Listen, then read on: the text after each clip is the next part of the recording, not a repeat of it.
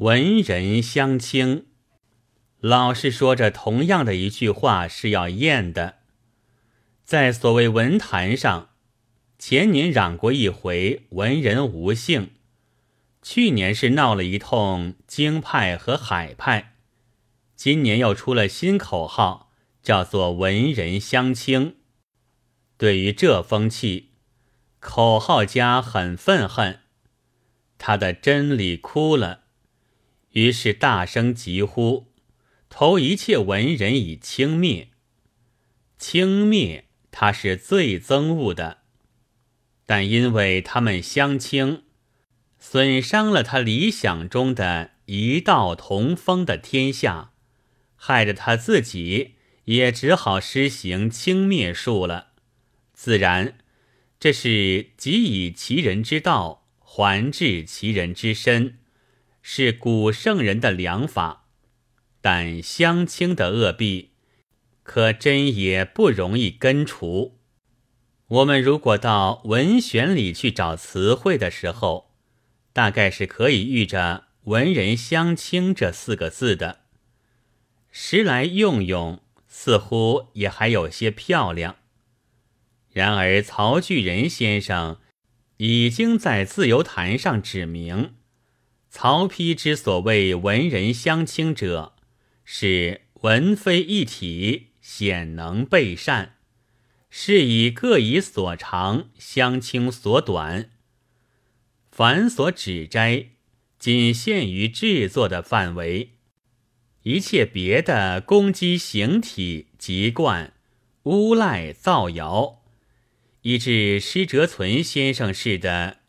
他自己也是这样的呀，或魏金之先生似的，他的亲戚也和我一样了呀之类，都不在内。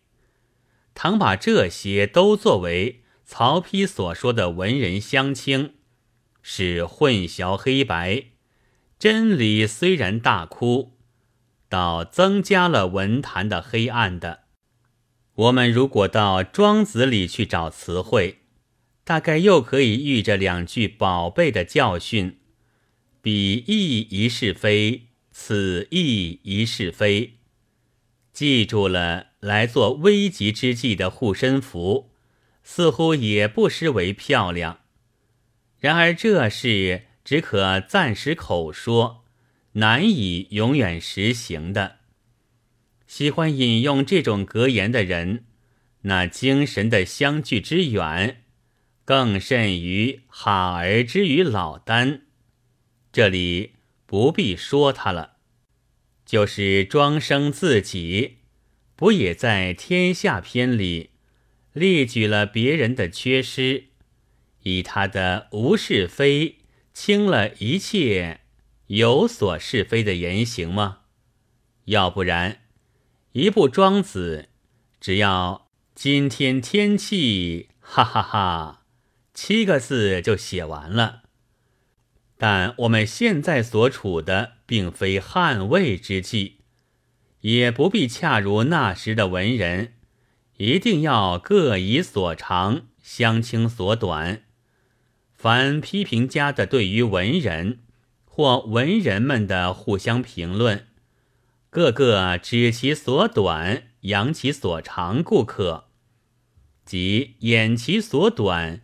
称其所长亦无不可，然而那一面一定得有所长，这一面一定得有明确的是非，有热烈的好恶。